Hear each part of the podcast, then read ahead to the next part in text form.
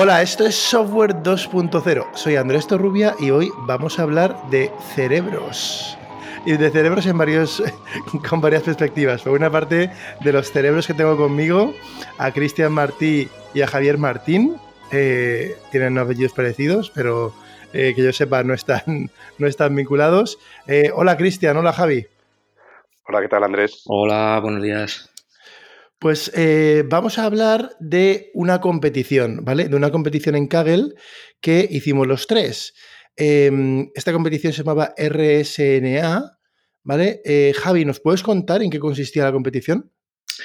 Eh, sí, bueno, esta es una competición que organizó la, la Asociación de Radiología Norteamericana y, bueno, nos daban un conjunto de datos de unos 19.000 estudios y los estudios consistían en radiografías eh, cerebrales tomadas con un TAC. Y el objetivo era, eh, por cada imagen, por cada, mm, radiografía de ese estudio, eh, predecir si en, pues en esa imagen había hemorragias de cinco tipos distintos. O no había ninguna, si el cerebro era de un paciente sano. La motivación por parte de los organizadores era, bueno, eh, tal cual describen en, en su página, en, en la presentación de la competición, era, bueno, pues que este trabajo eh, lo llevan a cabo los radiólogos, pero en una situación de urgencia, porque normalmente eh, la- si la hemorragia se produce por, por un ictus, pues la velocidad de la rapidez de acción es fundamental. Entonces, el, el trabajo, este esta tarea realizada por radiólogos, pues es una tarea eh, lenta y, según explican ellos, y bueno, pues persiguen agilizarla con aprendizaje automático. Muy bien. Y, mm, oye, em, ¿cómo, ¿cómo se te ocurrió meterte en la competición? ¿Por qué te metiste?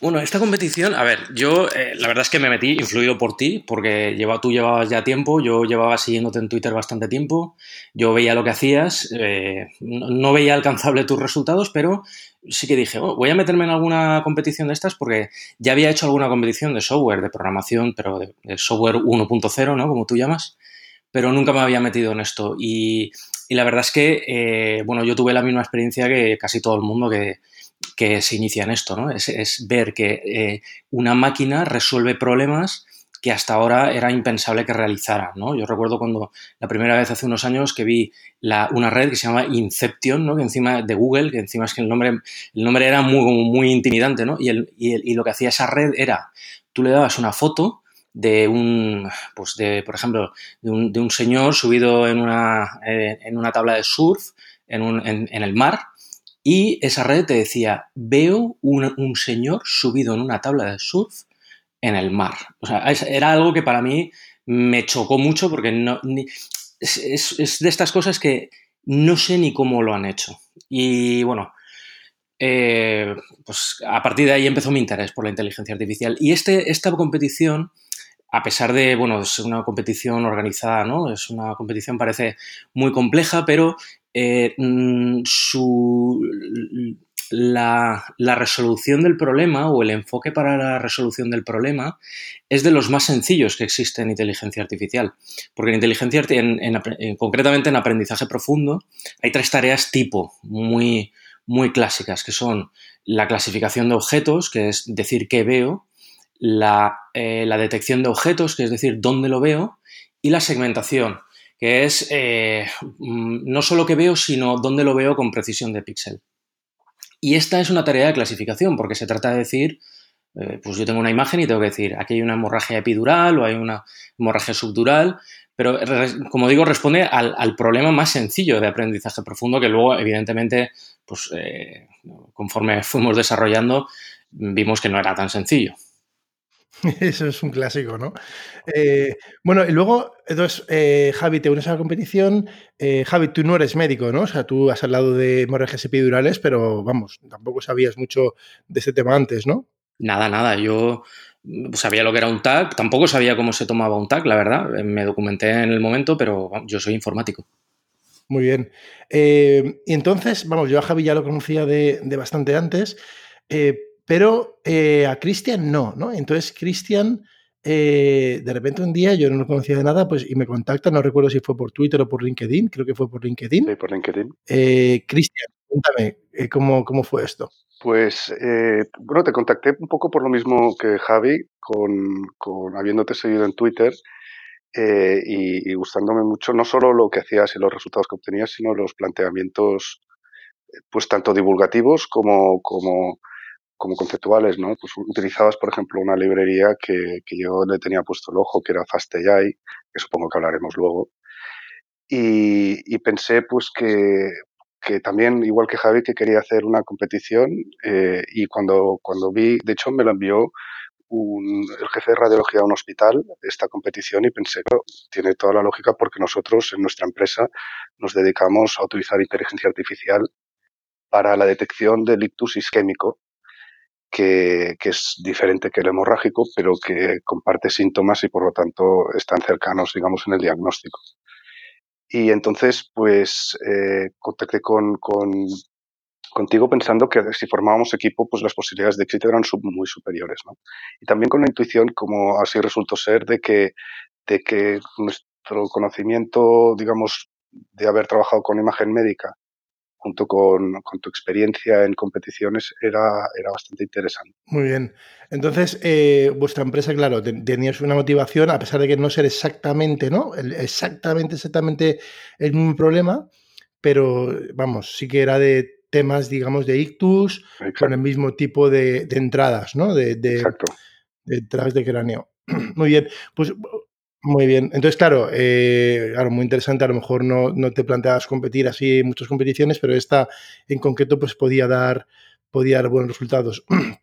Esta competición, a diferencia de, de muchas en Kaggle, es una competición eh, que tenía dos fases, ¿vale? Típicamente, mirar, típicamente en Kaggle hay una, como funciona es, hay una primera fase donde, donde ponen a disposición de los participantes eh, un, primer, un primer conjunto, o sea, un conjunto de, de, entrenamiento, ¿vale? Un conjunto de entrenamiento que en este caso serían pues los estudios, ¿vale? Los estudios son para cada paciente, le hacían eh, unas, un, un, que, que cada, eh, no sé si eran radiografías, que cada radiografía de este, bueno, en realidad son tags, ¿no?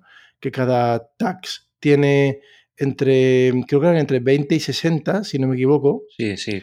Eh, digamos, eh, nosotros lo llamábamos lonchas, ¿no? Porque eran eh, entre 20 y 60 lonchas, entre 20 y 60, em, digamos, fotos, ¿vale? En diferentes zonas de la cabeza, así, paralelas. Y, mm, y con su etiqueta, ¿no? La etiqueta es, pues no, este no tiene nada, este tiene una hemorragia de tipo subdural, este tiene una hemorragia de tipo epidural. Tampoco te dicen en qué, en cuál está, ¿vale? Te dicen, eh, te dicen que, hay, ¿no? Y o sí que te decían, en, sí que te, sí, que te, perdón, sí que te decían en cuál estaba.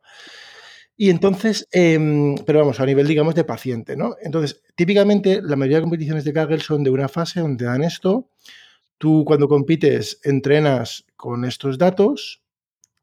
Eh, internamente la práctica mejor es crearte un conjunto de validación para saber qué tal lo estás haciendo, digamos, en tu ordenador mientras entrenas. Y, luego eh, te, dan un, te dan un conjunto que ellos llaman de, test, ¿vale? Y el conjunto de test eh, no te dan las etiquetas, ¿vale? Entonces tú entrenas y lo que haces para enviar las puntuaciones a... Para, lo que haces para enviar, eh, digamos, tu modelo a Kaggle, no envías, no envías el modelo como tal, sino envías las predicciones de un montón, digamos, de pacientes, de los cuales tú no sabes el resultado, pero Kaggle sí que lo sabe. Entonces tú lo envías, Kaggle, eh, tú envías las predicciones que has hecho, pues el paciente número uno tiene eh, una hemorragia epidural, el número dos no tiene, etc.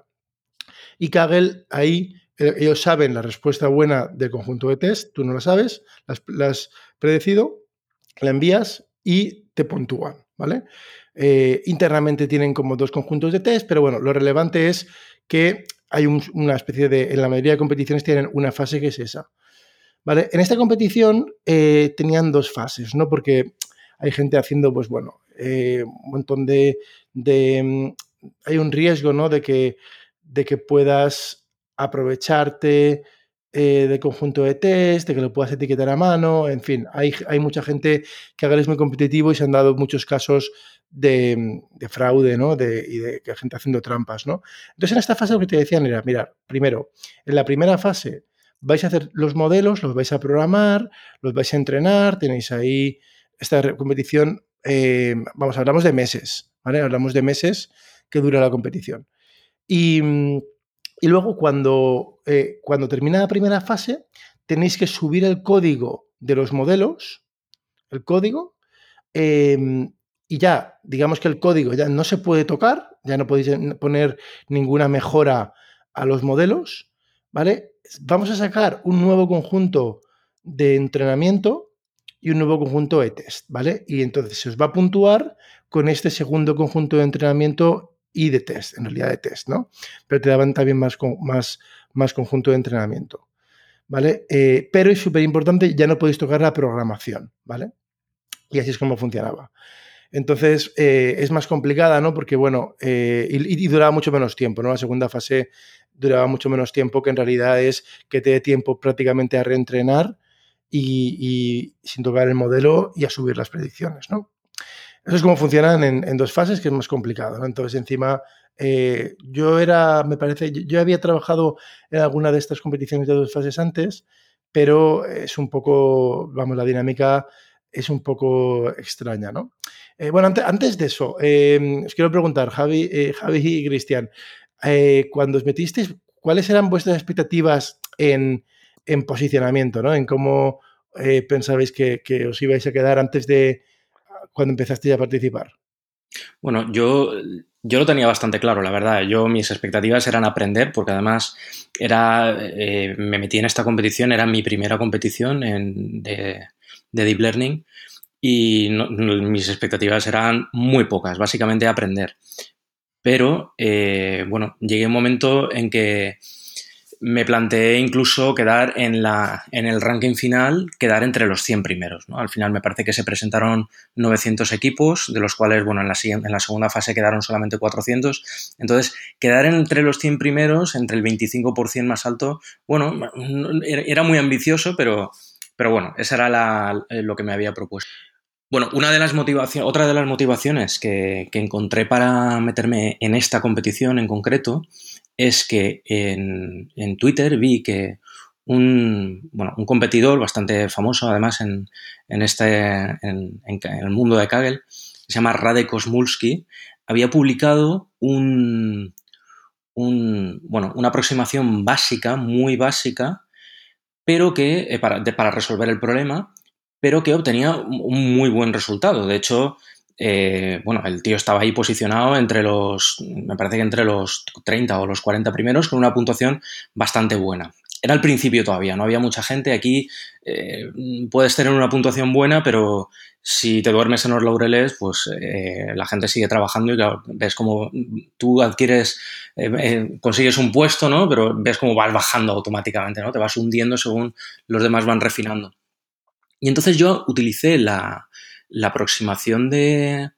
de me bajé el código suyo, lo apliqué, pero le hice un par de modificaciones. Pero unas modificaciones muy evidentes que él había dejado, vamos, prácticamente estaba claro dónde había que modificar para, para mejorar un poco su, su solución, ¿no? Y era que él había utilizado unas imágenes muy pequeñas, él utilizaba imágenes, él reducía las imágenes a 112 por 112 píxeles. Normalmente las imágenes, la mayoría medían 500 por 500, las originales, tal como salen de la máquina, del TAC. Entonces él las redujo a 112 por 112 para, pues, para eh, entrenar un poco más rápido, supongo.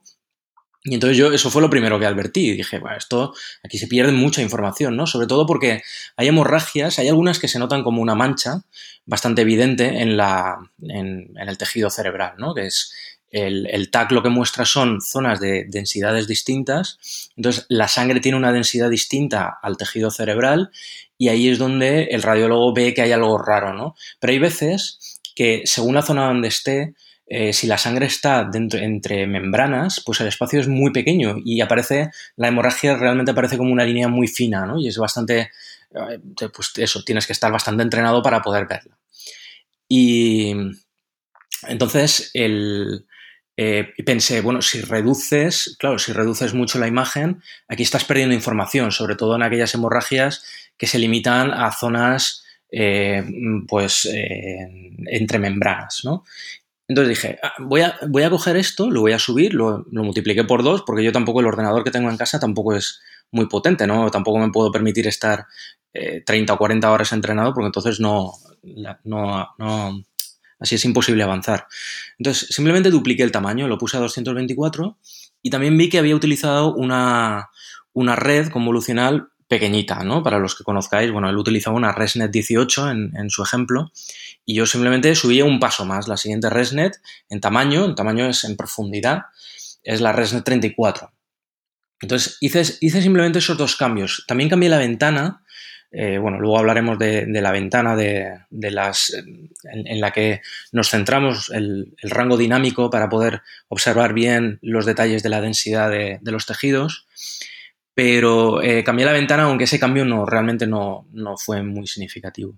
Y solamente con eso eh, lo subí pues como dice Andrés, ¿no? Eh, mm, me bajé el conjunto de, test de ellos, no tienes las etiquetas, con lo cual no puedes saber eh, cómo vas a puntuar hasta que los subes. Entonces los subes y en Kaggle hay, un, hay, un, hay una tabla, hay un ranking que se actualiza automáticamente, ¿no? En cuanto subes tu solución, pues ellos te la, te la puntúan como si fuera un examen y te dan una puntuación y ¡pam! apareces ahí. Y entonces aparecí, en ese primer envío que hice, aparecí en el puesto 25. En aquel momento creo que éramos, mm, no éramos muchos, no habíamos llegado todavía a los 1000, pero sí que éramos 400 o por ahí. Entonces dije, el 25 de 400. Y encima estaba por encima de Radek, porque Radek había mejorado su solución, pero él estaba en el 26 y yo me había quedado justo, o el 27, yo me había quedado un par de pasos por encima.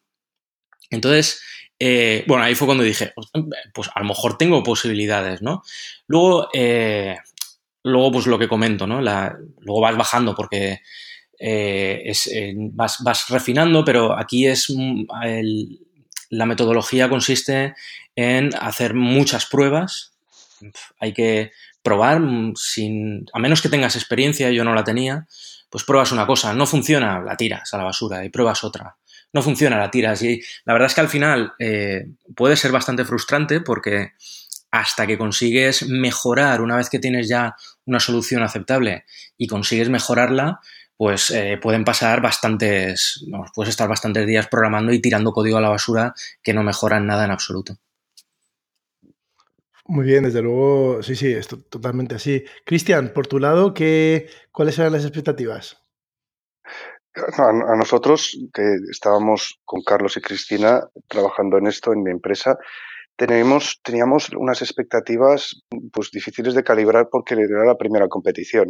Eh, entonces, lo que sí que teníamos con la idea era que éramos capaces de aportar algo diferencial eh, aplicando la segmentación, que, que, Javi antes lo ha mencionado, que es en vez de decir si hay o no hay hemorragia en toda una imagen, eh, tratar de, determinar en qué trozo de la imagen exacto, en qué píxel está, está la hemorragia, porque es lo que nosotros utilizábamos en el ictus isquémico. Así que decidimos trabajar muy en esa línea con, la expectativa de que si era diferencial y aportaba valor, no, lo fue al final, pero, pero teníamos pues esa posibilidad, ¿no? Y estuvimos mucho tiempo trabajando en generar unas etiquetas de, para segmentar, ¿no? Y, pensábamos pues que eso podía, podía ser algo diferencial. Muy bien, entonces, eh, vamos, entonces me acuerdo cuando me llamó Cristian, dijimos, bueno, va, empecemos por separado, ¿no? Todos así por separado. Pues nada, empezamos por separado. Javi hizo, no sé, Javi, tú tenías ¿Cuántos experimentos? Yo recuerdo, no, sé, más de 50 experimentos. Mm, sí, 50 y pico experimentos tenía hechos. Me parece que había 52 experimentos distintos, ¿no? Eh, y luego íbamos hablando, ¿no? Aquí, claro, cada experimento, había, hay muchos enfoques, ¿no? en esta competición porque, por una parte, tú puedes tratar cada, cada, cada loncha del cerebro de manera totalmente independiente, pero en una competición de, este, de esta magnitud de gente compitiendo, aunque eso te dé ya algún resultado, si lo que quieres es competir, pues vas a tener que estrujarte el cerebro, y ya, lo he dicho otras veces, ¿no? En estas competiciones, eh, para empezar hay que hacerlo todo bien, ¿vale? Aquí hay que hacerlo todo bien, y luego, si quieres estar entre el top, eh, hay que hacer algo distinto. ¿vale? Distinto, digamos, no evidente, posiblemente distinto. En esta competición, eh, el premio gordo, entre comillas, que es un premio, es un reconocimiento increíble, es que a los 10 primeros les invitan eh, a Chicago a la conferencia internacional de radiólogos donde, para exponer las soluciones, que si lo pensáis, fijaros, ¿no? la inteligencia artificial ya está en los congresos de radiología donde antes solamente habían médicos. Esto es, conviene reflexionar, ¿eh? Ya están en esos congresos, ¿no? Entonces, en esta competición, a los 10 primeros, a los 10 mejores equipos, les les invitan a Chicago allí en diciembre a 30 bajo cero, no, sé qué temperatura había, para ir para exponer la solución. ¿no? Entonces, bueno, em, entonces al final, pues nada, nos unimos los tres y, de hecho, pues eh, cuando te unes, vas de poner el nombre al equipo, como esta competición iba de, cerebros, ¿no? Y ahí eran todo cabezas, pues nos pusimos el nombre de Big Head. No sé si habéis visto la serie esta de Silicon Valley. Big Head es este, este personaje que parece que está siempre un poco desconcertado, así, un poco despistado. Eh, y lo hacen, bueno, lo hacen el decano de Stanford, ¿no? es, muy, es, muy, gracioso, ¿no? Bueno, siempre, siempre eh, hay como una broma oculta en los nombres, ¿no? A mí especialmente me gusta la broma oculta. Vale, eh, bueno, ya hemos contado un montón de, de, lo que es la radiografía y tal. en estas competiciones siempre hay una fase que haces eh, o que al menos tienes que, profundizar, que se llama EDA, en inglés significa Exploratory Data Analysis, ¿vale? Que, bueno, Javi Cristian, ¿podéis contar en qué consiste un EDA y qué pistas nos dio el EDA aquí? Bueno, yo el, análisis previo, los análisis previos que hice, la verdad es que yo me lancé a esta competición como eh, mm, bueno, asumiendo que la, red haría todo el trabajo, es decir, la, clasificación de imágenes es una tarea bastante agradecida en Deep Learning, parece prácticamente que es donde más avances ha habido y donde, más, donde mejor funciona el Deep Learning y eh, bueno, hasta el punto en que tú puedes lanzarle a una red mm, imágenes de lo que sea le pones una tarea, la que sea, pues predecir un numerito o predecir una serie de números, como en este caso, que eran probabilidades de que hubiera eh, hemorragias de los, de los cinco distintos tipos. Y, no me preocupé mucho de ver cómo eran los datos. Es decir, yo llegué, llegué al final de la competición y la red predecía hemorragias en imágenes donde yo no veía absolutamente nada. Es imposible eh, yo no sabía eh, qué criterio estaba utilizando la red para diagnosticar esas radiografías, pero el hecho es que al final tenía un, prácticamente un 99% de precisión. Entonces, lo que, sí que, lo que sí que yo vi, por lo menos en, las, en la exploración que hice inicial, era que había algunos datos mal etiquetados. Mal etiquetados no, había imágenes, el formato DICOM, por lo visto, es un, bueno, hay máquinas que o no lo siguen o bueno, había, había fallos, había inconsistencias entre lo que decía que había en la imagen, ¿no? el tipo de codificación que había en la imagen y lo que realmente había, ¿no? A lo mejor eh, ponía los metadatos del archivo ponían que estaba codificado sin signo y luego era con signo, ¿no? Con lo cual a lo mejor la imagen te salía totalmente distorsionada. Pero la verdad es que no hice nada en mis experimentos por intentar solucionar nada de eso y de hecho pues llegamos hasta el final de la competición metiendo en la red información distorsionada, pero bueno, es otra de las características de las redes es que si generalizan bien aprenden a, a diferenciar el ruido de la información real. Nosotros, en nuestro caso, la, como conocíamos las imágenes, pues sí que miramos algunas cosas más. En el caso, por ejemplo, de las imágenes de los tags craneales, que son como digamos lonchas, ¿no? Son imágenes que corresponden a distintas alturas del cerebro. Eh, lo comentamos con, con, Andrés enseguida que era muy relevante eh, las lonchas contiguas, eh, porque, por ejemplo, lo que podía parecer una hemorragia por ser más blanquecino, en realidad era un trocito del hueso de arriba que también se ve blanquecino. Entonces, la red tenía que saber diferenciar entre estos dos casos. Y, bueno, la, solución que finalmente adoptamos consistía en combinar tres lonchas que cubrían unos 12 centímetros, no, unos 1,2 eh, centímetros del cerebro en, una única imagen de tres canales. Y eso es lo que entraba en la red. Y al final la predicción se hacía sobre la, sobre la loncha central. Y eso, por ejemplo, fue una de las cosas que, estuvimos mirando y que, era relevante también. Mm, habían muchas zonas de, de, la imagen que no eran relevantes, porque en realidad era aire, no, no estaba el tejido cerebral. Entonces, aplicar un zoom para que la red se concentrara en, el, en la zona donde, donde podía haber más información también era relevante.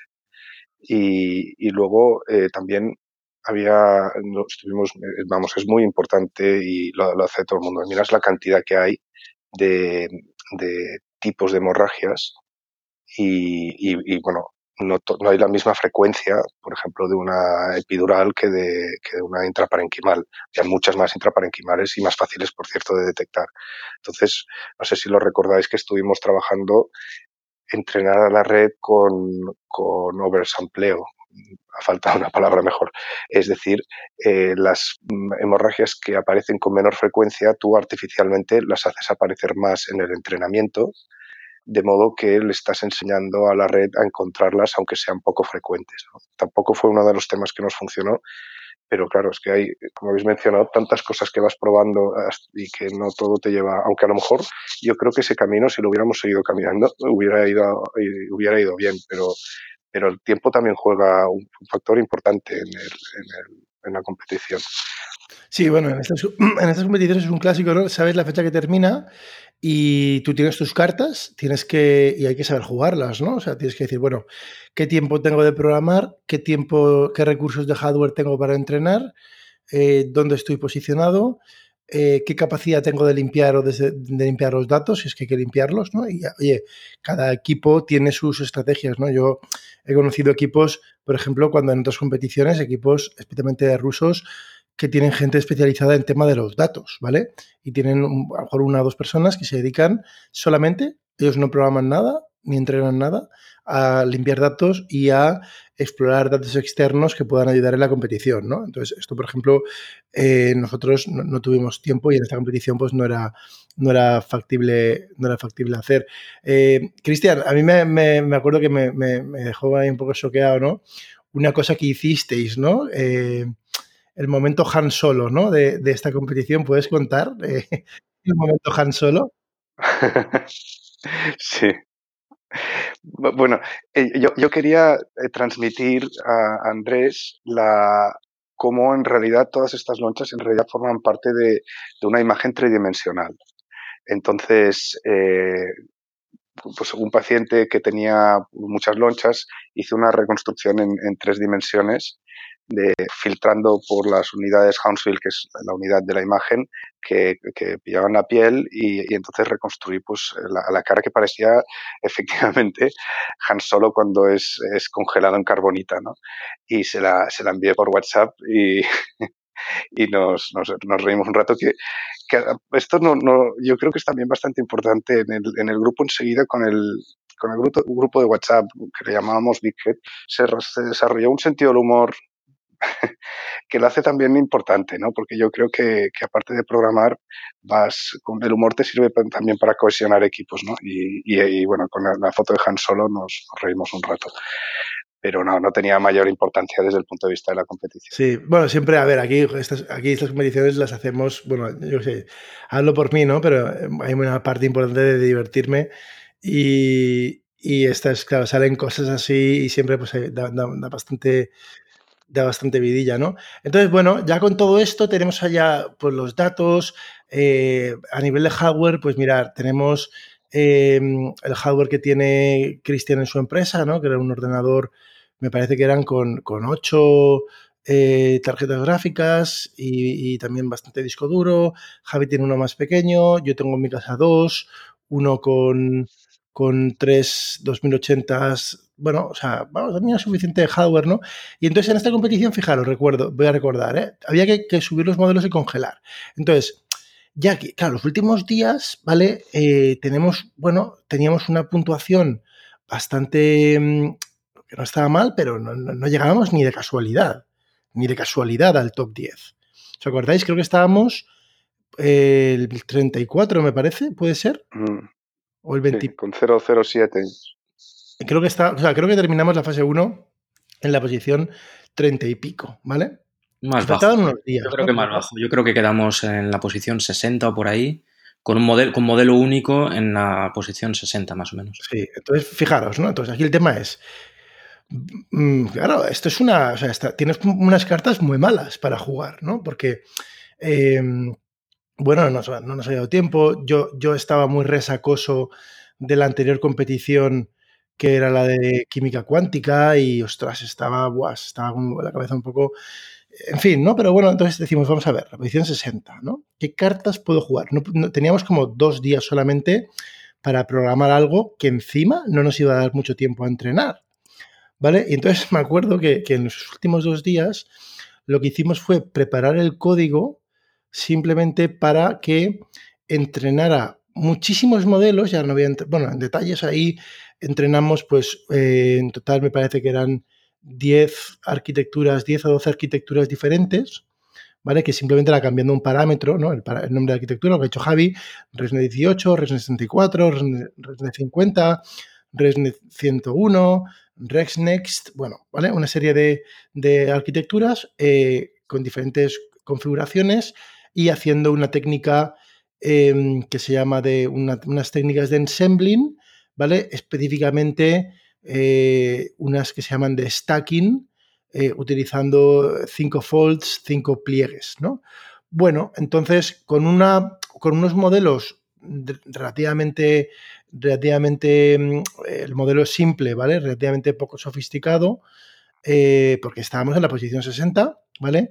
Decidimos que el preparar el código y más o menos testearlo para que supiéramos que funcionara en, digamos, si lo, si lo pudiéramos entrenar con un montón de, arquitecturas y de cosas, ¿no?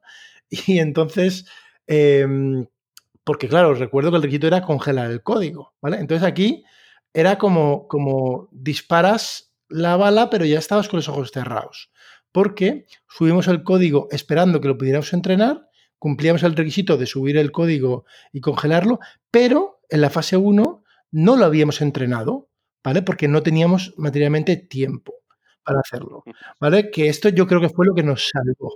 Yo, yo, recuerdo en, aquel momento eh, pensar, porque conversando con Andrés varias veces decía esto no llegamos. O sea, yo creo que grandes decisiones que tomamos liderados por Andrés eh, consistía en, en, no meternos en, problemas. Y, recuerdo cuando, cuando establecimos esta estrategia, que efectivamente era, era arriesgada porque era, como dices, disparar con los ojos cerrados, ¿no? Y, pensé, claro, es que es lo que hay que hacer. Y, efectivamente, pues bueno, sigue contando con, el tema este, pero no, no, en aquel momento no parecía nada evidente. Desde luego daba, daba bastante nervio hacerlo. Sí, porque además, sea, mm, lo que pasaba, ¿no? Es, bueno, yo hice unos cálculos así preliminares, ¿no? Eh, viendo lo que habíamos tardado en nuestros ordenadores y, nuestros recursos de hardware no llegaban ni de lejos para poder entrenar lo que teníamos previsto entrenar. O sea, nos hacía falta, no sé, cinco o seis veces más de ordenadores, ¿no? De GPUs para poder entrenar esto, ¿no? Encima, eh, Cristian tenía un, un, superordenador, ¿no? Que estábamos todos muy ilusionados con el, con el superordenador, ¿no? Y con el código que hizo Javi de, eh, con, un código ultra optimizado. Claro, pensar que Javi tiene en su casa pues, un ordenador un poquito más, eh, más modesto, entonces, claro, lo estruja, vamos, le saca, eh, vamos, le saca el jugo al extremo. Sí, vamos, yo de hecho, yo tenía el, bueno, yo tengo una, en mi ordenador, tengo una AMD, un Ryzen, pero de los pequeñitos, y la gráfica es una, es una, es una Nvidia 1070 Ti que compré en Wallapop, es decir, tampoco, porque claro, yo tampoco invierto porque no sé lo que, lo que me voy a encontrar cuando, cuando me meta en esto. No sé si va a ser muy complicado, va a ser muy... Y entonces no decido no invertir demasiado, como una tarjetita modesta de segunda mano. Pero, claro, eh, eso me obliga a trabajar con conjuntos de datos más pequeños, ¿no? Hay una técnica que es, tú coges, divides el conjunto, eh, si te dan 20.000 eh, estudios, que era lo que nos dan 19.000 y pico estudios, que era lo que nos daban aquí, bueno, me voy a quedar con la cuarta parte, me voy a quedar solamente con 5.000 y voy a trabajar con esos 5.000 con la esperanza de que luego eh, o en el ordenador de Andrés o en el, en el ordenador de Cristian, que tenía ocho tarjetas como la mía, un poco más rápida, pero y, sobre todo mucha más RAM, más procesadores, una máquina bastante potente, con la esperanza de que eso se pueda extrapolar, los resultados que yo obtenga se puedan extrapolar. Porque además hay una cosa, Andrés, que, eh, que no hemos comentado antes de llegar a eso, claro, antes de llegar a, decidir ir con ese modelo, es porque ya con un solo modelo, eh, con una sola arquitectura, no, no, daba más de sí. Es decir, como has comentado antes, yo hice 50 experimentos y además los 50 eh, parecen muchos, pero en realidad cada, cada experimento lo hice metódicamente con una técnica que se utiliza en, a la hora de en, Deep Learning, sobre todo, se utiliza el estudio de ablación, de ablación que consiste en que, bueno, yo tengo, yo aplico aquí una, serie de técnicas, mm, me dan este resultado, que es bueno, consigo un buen resultado, pero realmente no tengo ni idea de eh, cuánto contribuye cada técnica de las que he aplicado a ese resultado. Entonces, el estudio de ablación en lo que consiste es en ir quitando, yo tengo mis, tengo mi programa y le voy a ir recortando trozos, le, voy amputando este, esta técnica que utilizo, o sea, el TTA, utilizo distintas, y entonces observo el resultado que me da y eh, pues con eso cuantifico cuánto ha contribuido cada una de las ideas que he aplicado en él. Entonces yo hice algo parecido, pero al contrario, es decir, yo iba, bueno, partiendo de la solución de la solución básica que publicó Radek, voy a subir a 224. Luego voy a cambiar la normalización. Luego voy a cambiar, eh, voy, a, voy, a, hacer aumentación de datos, voy a hacer rotaciones. No funciona muy bien, voy a probar a hacer rotaciones de un poco más de ángulo, pero siempre cambiando una sola cosa, porque de otra manera es imposible. Si cambias muchas cosas al final te pierdes, no sabes cuál de, cuál de todas han contribuido. Y yo creo que en parte hice tantos experimentos por, eh, bueno, por eso los experimentos los hice relativamente rápidos, eh, haciendo subconjuntos de, los datos originales. Entonces, claro, eso me permitió hacer una comparativa entre iguales, ¿no? Yo no, sabía si el, si, mi, si el código que estaba haciendo iba a funcionar bien en el conjunto de datos de examen, el, que me iban a poner en Kaggle, pero sí que comparativamente entre los entre los experimentos que yo hacía, pues tenía, eh, me permitió eso saber, pues, eh, cuál era comparativamente mejor. Y bueno, y ahí fue cuando, ahí fue cuando descubrimos que, la solución de utilizar los, no solamente la rodaja de cerebro eh, a diagnosticar, sino justo la anterior y la posterior en orden, es decir, la, justo la de encima y la de abajo, eso era lo que, lo que mejor resultados había obtenido. Pero sí, el, hardware, como comentaba Andrés, eh, bueno, ah, supongo que ahora comentarás el, ordenador que tuvimos que alquilar. Sí, entonces, bueno, lo, que pasó, entonces nada, eh, vamos, termina eh, bueno, de, hecho, esto empezamos, entonces cogemos el código de Javi, este código ya ultra optimizado, ¿no? Para que en un ordenador más pequeño fuera como un rayo, ¿no? Que utiliza, vamos, todo lo que tiene el ordenador y más. Y, lo pusimos en, el ordenador de, en el ordenador de, de Christian, ¿no? Que se llamaba Jeremy, si no recuerdo mal. Quizá haciendo eh, un tributo a Jeremy Howard, que es, eh, bueno, el impulsor de FastAI. Y entonces lo ponemos ahí, bueno, y ese ordenador eh, se pone a echar humo, literalmente, prácticamente,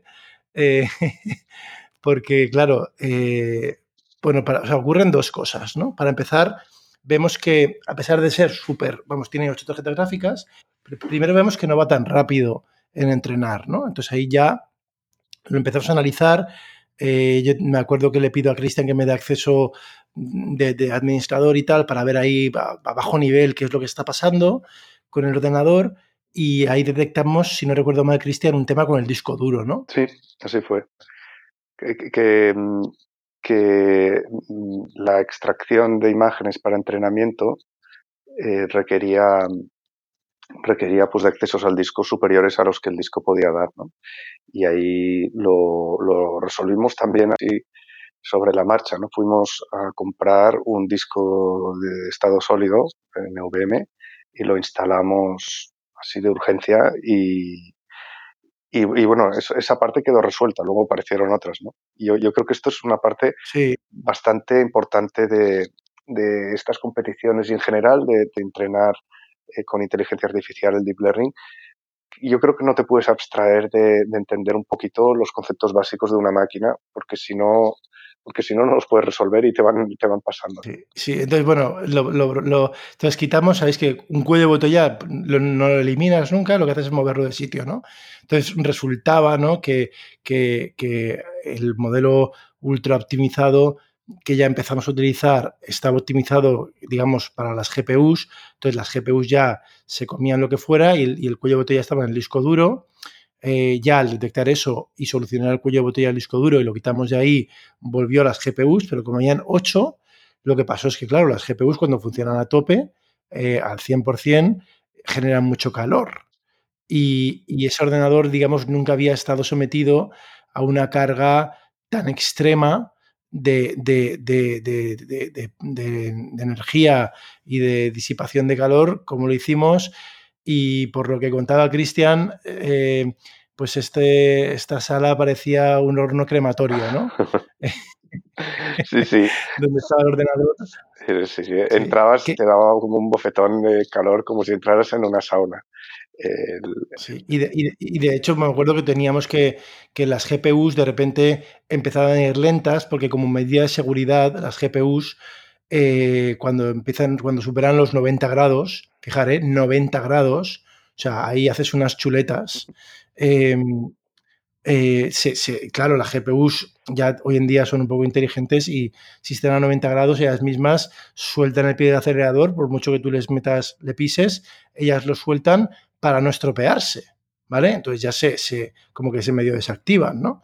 Eh, y entonces, claro, eh, se ponía todo a, cientos de calor y luego y de repente iba más lento y es porque había un problema térmico bastante grande que este ya es más difícil de solucionar, ¿no? Entonces, bueno, ante todo este tinglao, ¿no? Em, Claro, todo esto viene muy bien, ¿eh? yo, yo, por estas fases ya he pasado ya por muchas competiciones y tal, y se aprende un montón ¿no? de la parte de sistemas. Entonces, eh, bueno, estamos ya en el punto donde hemos terminado el primer, la primera fase, sabemos que tenemos que, entrenar, y entonces yo me acuerdo que pido, eh, os pido ayuda en Twitter, me acuerdo, bueno, pido ayuda en Twitter en general, ¿no? Si alguien, yo, bueno, yo consigo Em, algo de créditos en Google Cloud que daba, me parece que Google y que yo también tenía por ahí, eh, que me quedaban un poco y pido ayuda, ¿no? Y recuerdo que, que bueno, eh, unos emprendedores eh, que tenían una startup, ¿sabes? Oleg y Josele nos ceden créditos que tenían ¿no? en Google Cloud no voy, a, decir los importes, ¿no? pero bueno, nos ceden ciertos créditos que tenían sin utilizar y que les, digamos que tuvieron, tienen la, generosidad de, ofrecernos. Además, esta causa es una causa, yo pienso que muy buena, ¿no? que es un tema médico y los utilizamos y vamos, o sea, eh, si nos llegan a dar 10 veces más créditos, nos gastamos. O sea, esto, esto no tiene fin.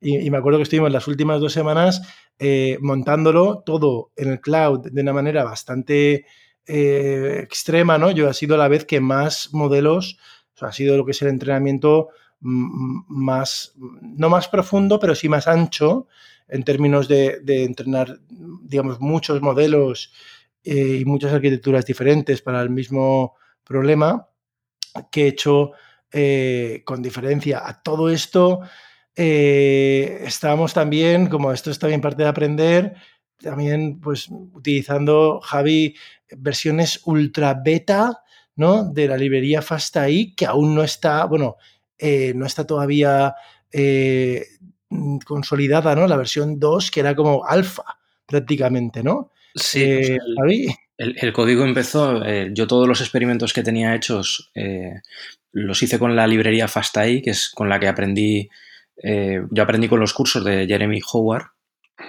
el, que da nombre a la máquina de Christian, y él tiene un curso, bueno, tiene, tiene, dos, tiene tres cursos ya, pero que realmente estén vigentes, porque esto se, esto va, la información va caducando, ¿no? Cada año que pasa, pues lo que el año pasado se utilizaba ahora ya está pasado de moda, ya, o ya no se aplica, o hay cosas mejores. Entonces él tiene dos cursos vigentes ahora mismo, yo hice el primero, uno que se llama eh, Deep, Learning aprendizaje profundo para programadores, me parece. es el que tiene resaltado en su página, en fast.ai. Y esta librería, la particularidad que tiene es que para problemas tipo, para problemas de clasificación, para problemas de los tres que he comentado al principio, de detección o de segmentación, tiene soluciones ya muy, eh, muy trilladas. Se tiene código que aplica las técnicas que él ya ha probado y sabe que funciona, aplica, mm, por ejemplo, eh, los ritmos de entrenamiento mm, que están ahora mismo los, implementa los últimos papers, por ejemplo, en los ritmos de entrenamiento utiliza el One Cycle que va reduciendo progresivamente la tasa de aprendizaje. Entonces, te, viene con muchas cosas ya hechas de las que no te tienes que preocupar. El problema también es que si te sales un poco, quieres salirte un poco, pues tienes que bucear en las tripas de la librería porque, eh, bueno, tienes que meterte un poco en su mente, en la mente de, Jeremy Howard, para ver cómo ha hecho esto, para ver cómo tú podrías modificarlo para hacer lo que tú quieres. Entonces, eh, bueno, esta librería, como lo que ha comentado Andrés, se quedó, se quedó corta, sobre todo en el tema de de las, del procesamiento en CPU. ¿no? En, el, entrenamiento siempre está la GPU, la, tarjeta gráfica, que es la que hace el trabajo pesado, es el que calcula todos los, bueno, el que hace todas las, la, pasada hacia adelante y hacia atrás para ir haciendo el descenso de gradiente, pero la CPU también trabaja. Eh, trabaja haciendo las, en este caso, las rotaciones, porque uno de, uno de los aumentados de datos que, utilizábamos para intentar que la red generalizara mejor era girar la cabeza. ¿no? el paciente normalmente entra mirando hacia arriba, pero no tiene por qué. Entonces hay cerebros que pues tienen, ves que están ladeados 45 grados, o a lo mejor si la persona está inconsciente no puede mantener la cabeza recta, a lo mejor entra con la cabeza totalmente tumbada sobre la oreja, ¿no? Entre un, rango de entre, entre menos 90 y más 90 grados. Entonces, bueno, una de las posibles, eh, una, de las una de las mejoras que realmente eh, al final fue efectiva fue el aumentado de datos basado en rotaciones, simplemente girar la cabeza, la misma cabeza, se la presentamos a la red girada de muchas maneras distintas. Y ese trabajo lo hacía la CPU. Y es un trabajo bastante costoso. De hecho, era tan costoso que no podía mantener el ritmo la CPU de. Eh, pues no podía mantener el mismo ritmo que llevaba la GPU digiriendo esos datos. Entonces, una de las ventajas de FastAI, la versión 2, que, bueno, la llaman 2, pero es que en realidad no es, es directamente una, te bajas el último commit que hay en GitHub y, bueno, no tiene ni número de versión, ¿no? De hecho, costó bastante luego para poder reproducir los, mismos resultados encontrar, porque yo no recordaba en qué momento del tiempo me había bajado la librería y es una librería que está en constante cambio. Cada día hay mucha gente contribuyendo y cada día cambia. Entonces, bueno, eh, la ventaja que tiene esta, esta, versión 2, futura versión 2, es que este aumentado de datos, la mayoría de, particularmente las rotaciones, pero también hace más, hace todos los escalados, los cambios de, de luminosidad, etcétera, los hace todos en la tarjeta gráfica. Entonces, claro, todo lo que puedas hacer en la tarjeta gráfica se puede paralelizar y va mucho más rápido. Y entonces, eh, bueno, esta no es ni más ni menos que la versión optimizada, la, versión súper optimizada que comentaba Andrés. Era, trasladar el, código, eh, toda la parte, descargar un poco la CPU para pasársela el, el, marrón de hacer todo eso en la GPU que, iba bastante sobrada. Entonces ahí, eh, bueno, ese estaba era, daba el código era funcionalmente igual, pero era prometedor porque nos permitía entrenar más rápido, es decir, daba los mismos resultados, en teoría, pero más rápidos. Y digo en teoría porque yo hice una de mis pruebas rápidas que hice en mi ordenador de casa, daba los mismos resultados, pero cuando la probamos ya con el conjunto de, de datos final, con el conjunto de datos completo, vimos que iba mucho peor. La versión súper optimizada que nos permitía entrenar modelos bastante más rápido eh, tenía un fallo y, no aprendía. Así, aprendía, pero aprendía muchísimo más lento y peor. Es decir, eh, diagnosticaba peor, con, peor precisión y, sobre todo con, peor, con, mucha peor eh, métrica de error. La métrica de error en esta competición no lo hemos comentado, pero es una métrica bastante, bastante agresiva, porque es, el, consiste en penalizar con, supongamos que yo acierto, ¿no? Aquí, aquí había que dar probabilidades entre 0 y 1.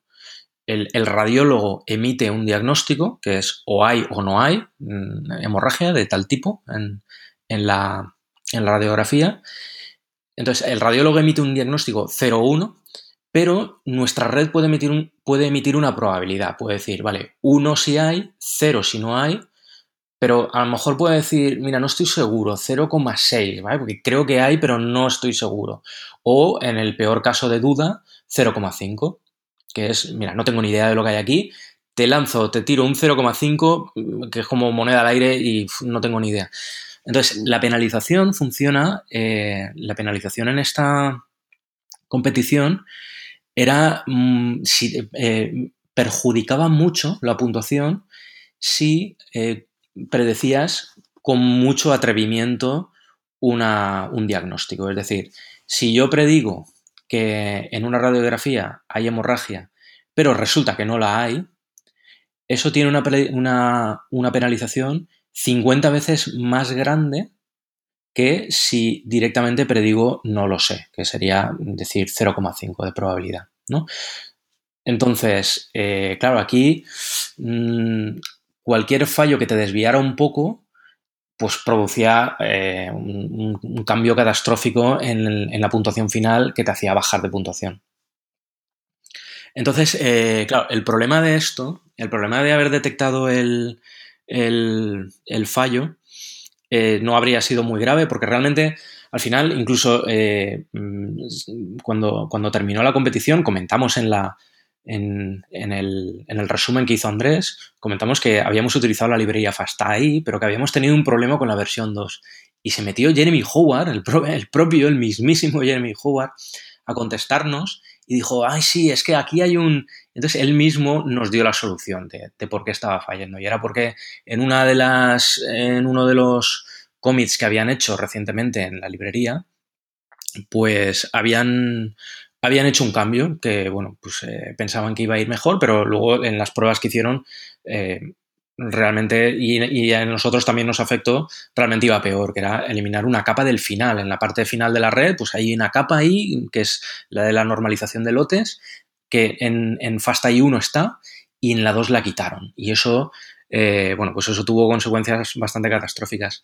Entonces, no, no, pues, no, no habría sido muy grave porque realmente era eh, la solución era sencilla, era simplemente volver a añadir esa capa. El problema es que nos pilló en la fase 2. Y en la, claro, en la fase 2 el código ya estaba congelado. Y aunque habíamos detectado el error y sabíamos ya cómo arreglarlo, no pudimos corregir el código.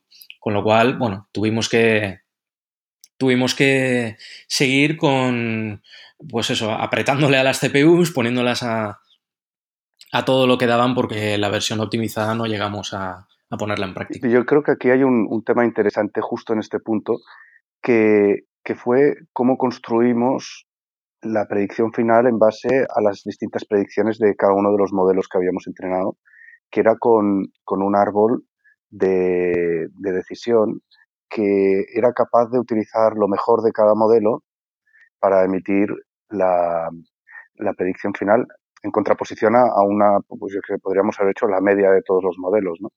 Entonces este árbol yo creo que nos, nos salvó porque, porque fue capaz de aprender que las predicciones de los modelos entrenados con la versión 2 de FastAI pues no entregaban buenas predicciones y él solito fue capaz de coger solo los buenos modelos y, salvarnos. Y, y, parece una, una, tontería, pero yo creo que parte, aparte de saber hacerlo todo bien con todos los modelos, aparte de tener una idea feliz, aparte de saber cómo arreglar todo el hardware y los sistemas, yo creo que también saber colocar redes de seguridad en distintos puntos de tu proyecto forma parte también de, la, de las competiciones y en este caso pues yo creo que fue, bastante clave. No, no, fue, eso, eso Cristian, fue clave porque además yo recuerdo, bueno, yo la, esa técnica de que luego si quieres la explicas un poco más, pero yo no la conocía, los árboles de decisión para, para potenciar el resultado de la red neuronal, yo no tenía ni idea, de hecho yo abandoné el... Yo dije, bueno, aquí he cumplido ya mi misión, no, y es que no puedo hacer nada más porque es que no sé ni de qué estáis hablando en el grupo de WhatsApp con lo de CatBoost, GBoost y tal, me empecé a documentar, pero claro, yo yo no podía aprender, ¿no? Estábamos a, una semana, no me daba tiempo a aprender, yo no pude participar en esa, en esa etapa.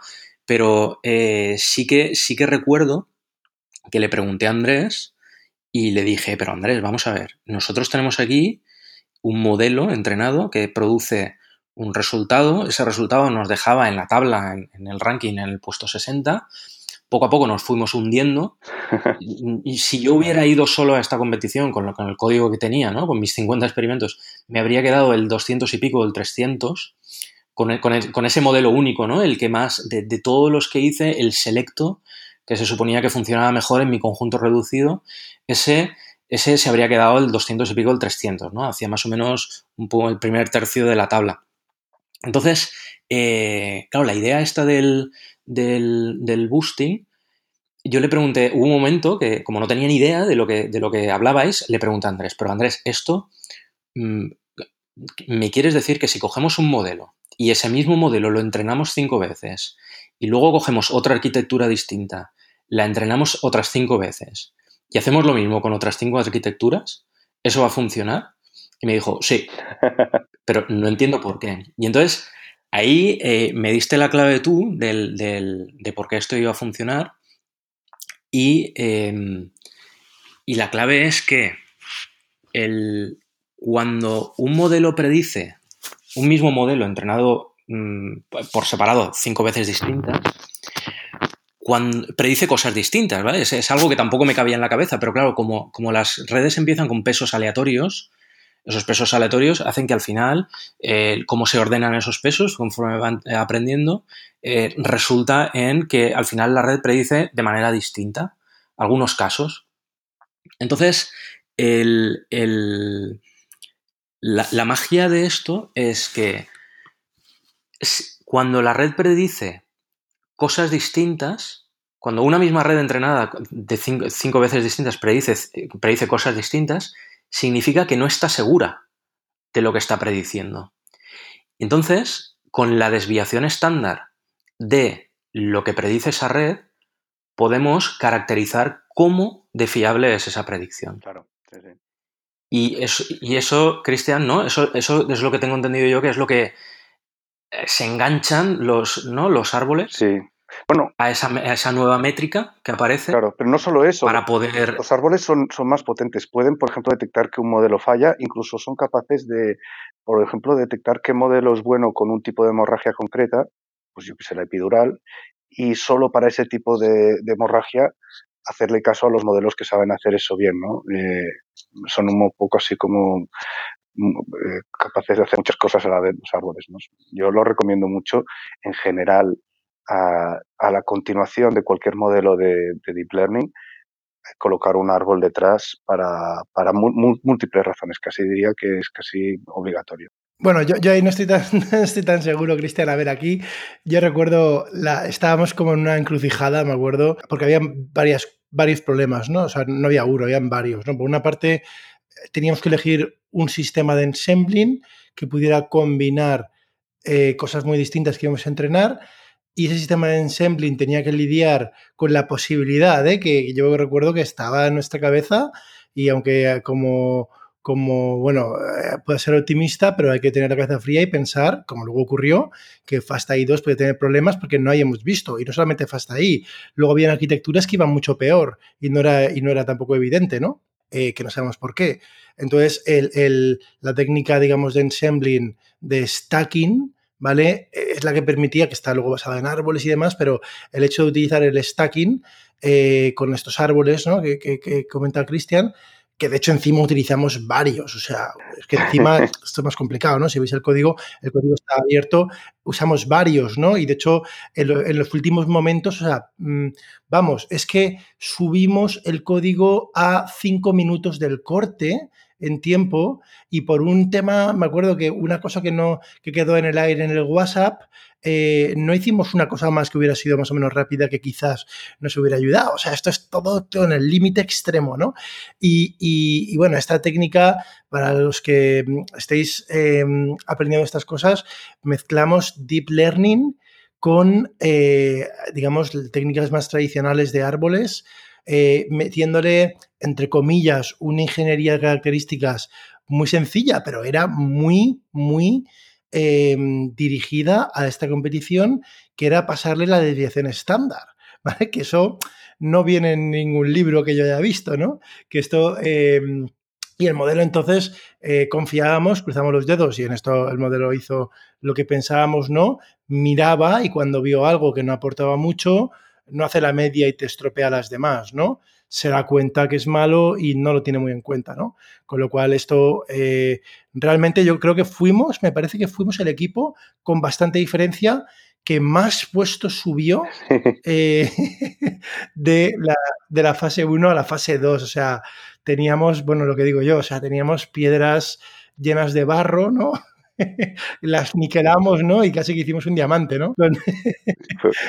fue, bastante épico. Con lo que teníamos, ¿no? Y entonces me acuerdo que el último día, bueno, estuvimos entrenando ahí como locos tal, y el último día, em, esto sale una hora, siempre te dan la hora UTC, ¿no? Porque está gente de todo el mundo. En España esto era la una de la madrugada, ¿no? Me parece. Y nos quedamos todos despiertos, ¿no? O sea, de hecho es que no teníamos ni idea de cómo iba a quedar eh, la cosa, ¿no? Entonces, ¡pum! Sale y es como, ¡buah! El 9, ¿no? De 10. O sea, sea, Chicago, ¿vale? O sea, invitación a Chicago.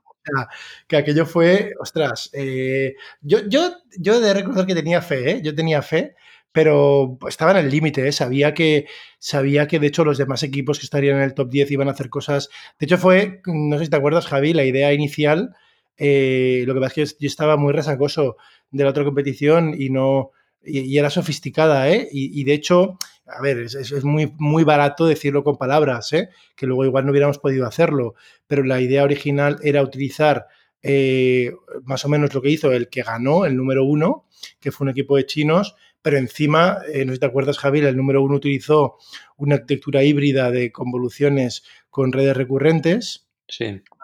Eh, y lo que comentamos casi que el día uno era utilizar eso con Transformers, que era mejor todavía. O sea, a ver, en papel, en papel, en, bueno, en papel, no, ni siquiera en papel, porque no lo escribimos. En nuestra cabeza, ¿no? Sí. Era mejor, ¿no? Lo que es que, claro, en la práctica hay que hacerlo, ¿no? Pero aún así fue un, un, resultado espectacular y nos, permitió, y nos permitió que nos invitaran a Chicago, ¿no? Entonces, bueno, eh, al final, eh, claro, esto para nosotros, pues mira, eh, Javi y yo, pues nos sirve para aprender, eh, pasárnoslo muy bien y tal, pero bueno, a Cristian en su empresa eh, esto sí que tuvo ¿no? un impacto, ¿no? Cristian, cuéntanos cuál fue la Bueno, bueno yo, yo, recuerdo ese, ese momento a la una de la mañana, que, que, medalla de oro, vamos a Chicago, y empecé a hacer como, claro, estaba todo el mundo durmiendo en mi casa, empecé a hacer como unos bailecitos y sacando puños, ¿sabes? Como un poquito sin saber muy bien, con, quién celebrarlo, ¿no? Eh, y efectivamente nos fuimos a, Chicago con una conferencia como el Mobile World Congress, pero todo de radiólogos, radiólogos por todos lados y, explicando pues nosotros nuestras técnicas allá y, y pues fue una, una, gran experiencia y muy útil para nuestra empresa. O sea que, digamos, con el, esfuerzo y toda esta épica que hemos contado, pues además tuvo pues, toda esta recompensa. Eh, vamos a, reflexionar, ¿no? Eh, ¿Qué es lo que, qué es lo que habéis aprendido, ¿no? Y qué recomendaciones os dais a vosotros mismos eh, y daríais ¿no? a la gente que quiera meterse en este mundo? Bueno, yo, el, a ver, experiencia brutal, claro, aprendizaje encima a marchas, a marchas forzadas, porque en una competición, pues eso, ¿no? Estás, te vas picando tú mismo, con tu, viendo cómo los demás te van adelantando, entonces una manera, la competición es una manera natural de aprender pues eh, que a lo mejor de otra manera no irías más despacio. Y bueno, para meterse, vamos a ver, eh, para meterse en esto, mmm, creo que lo comentaste además tú, Andrés, el otro día, es meterse, es elegir una competición, elegir una que sea aparentemente sencilla. Eh, ya, bueno, como he comentado, esta precisamente, la de clasificación, es que al final, si veis el código fuente, el código fuente en esta competición era obligatorio liberarlo, es decir, era, no siempre lo hacen en Kaggle en las competiciones, hay muchas veces que bueno, pues el organizador es quien decide qué se hace con ese código, normalmente lo quieren para ellos, para aplicarlo, en este caso era requisito indispensable que para poder acceder al premio en metálico, eh, poder, eh, o sea, que, que el código se liberara.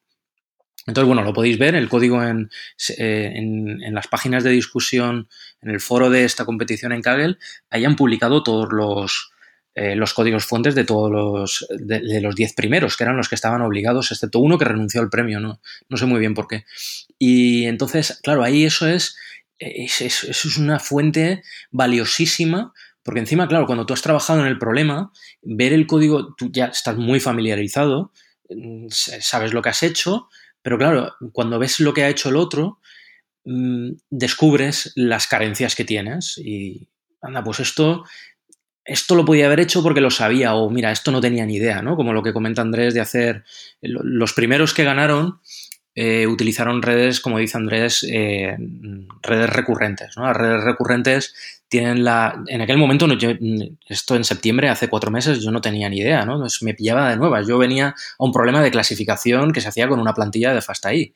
Entonces, las redes recurrentes, en ese momento descubro que para lo que sirven es para mm, no solamente clasificar una imagen aislada del, del resto, sino añadirle información de las que has clasificado previamente. Es decir, darle un contexto a la. un contexto que además de secuencia, porque eh, lo normal es que cuando haya una imagen que tiene un, diagnóstico, la siguiente, pues lo, tenga también con una probabilidad, puede no tenerlo si se ha acabado ahí la hemorragia, pero es posible que lo tenga con, más probabilidad.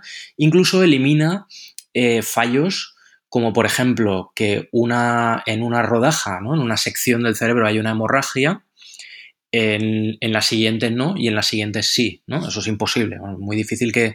y de hecho, en, el, en, un análisis posterior que, que, vi yo en el foro de discusión, alguien había hecho este análisis, ¿no? Había hecho un análisis de la continuidad de cómo, pues cuando empieza una hemorragia y vas bajando el anillo, ¿no? Que va tomando la, la tomografía, se va moviendo en el eje longitudinal, pues se supone que cuando viene hemorragia empieza, hay hemorragia, hay hemorragia y llega un momento que acaba, ¿no? No hay huecos en medio. Entonces, esa información nosotros más o menos la teníamos con, con, el, con la... Eh, eh, mezclando, o sea, simulando que en los canales RGB de la imagen eran en realidad eh, lonchas contiguas, tres lonchas contiguas, es decir, teníamos un poco de información espacial, pero realmente aquí claramente los que ganaron fueron los que explotaron esta, eh, o sea, lo que, los que supieron sacarle partido a esta información con redes recurrentes. Entonces, bueno, Andrés comentó lo de los transformes en el grupo de WhatsApp. Esto molaría hacerlo, esto, la solución va a ser esta. Efectivamente, al final, nadie lo hizo con transformes, que yo recuerde, ¿no? De los, de los diez primeros, pero sí que utilizaban Sí, no, nadie lo hizo, ¿eh? hubiera, sido hubiera funcionado mejor. Con... No, no, lo sé todavía, pues además es otra cosa que yo le dije a Andrés, pero explícame, o dime, yo le, le pregunté a Andrés, dime alguna página pero, pero fácil, o sea, para, porque no tenemos tiempo. Una página con, con una explicación para chimpancés de, los transformes. Y Andrés se rió. Aquí no hay nada para chimpancés. y me, quedé con la, me quedé con la. Vamos, con eso de, no haber podido hacer nada ahí tampoco, porque realmente es que no, no conocía ni los Transformers, ni tampoco las redes que utilizaron los ganadores. Los ganadores muchos utilizaron las GRU, que son un tipo de, tipo de redes eh, que van, retienen, retienen la información de la secuencia y las LSTM. El que ganó en particular utilizaba LSTMs. En nuestro caso, el, claro, nosotros llevábamos años trabajando en el isquémico, pero en el ictus, y, fue, fue una, un aprendizaje tremendo. Primero, la experiencia, digamos, de la competición, que digamos que va por un lado y, y aprendimos pues la tensión, eh, la priorización y el trabajo en equipo, incluso pues pasártelo bien mientras tratas de sacar un buen resultado. Pero desde el punto de vista técnico, eh, nosotros trabajamos la segmentación que he comentado, que es poner una etiqueta a cada píxel, y, recibimos un, baño de humildad con, con, una técnica aparentemente más sencilla, que es la clasificación, que, que era capaz de, hacer resultados mucho mejores. Yo tengo teorías al respecto, pero no, no está nada claro por qué. Y entonces las, las hemos aplicado en nuestra empresa con posterioridad para el isquémico y hemos reducido un 30% los, los errores. hemos tenido una propia revolución en, en, en, nuestra tecnología a raíz de haber participado en esta, en esta competición. Y, yo creo que eso es, muy interesante.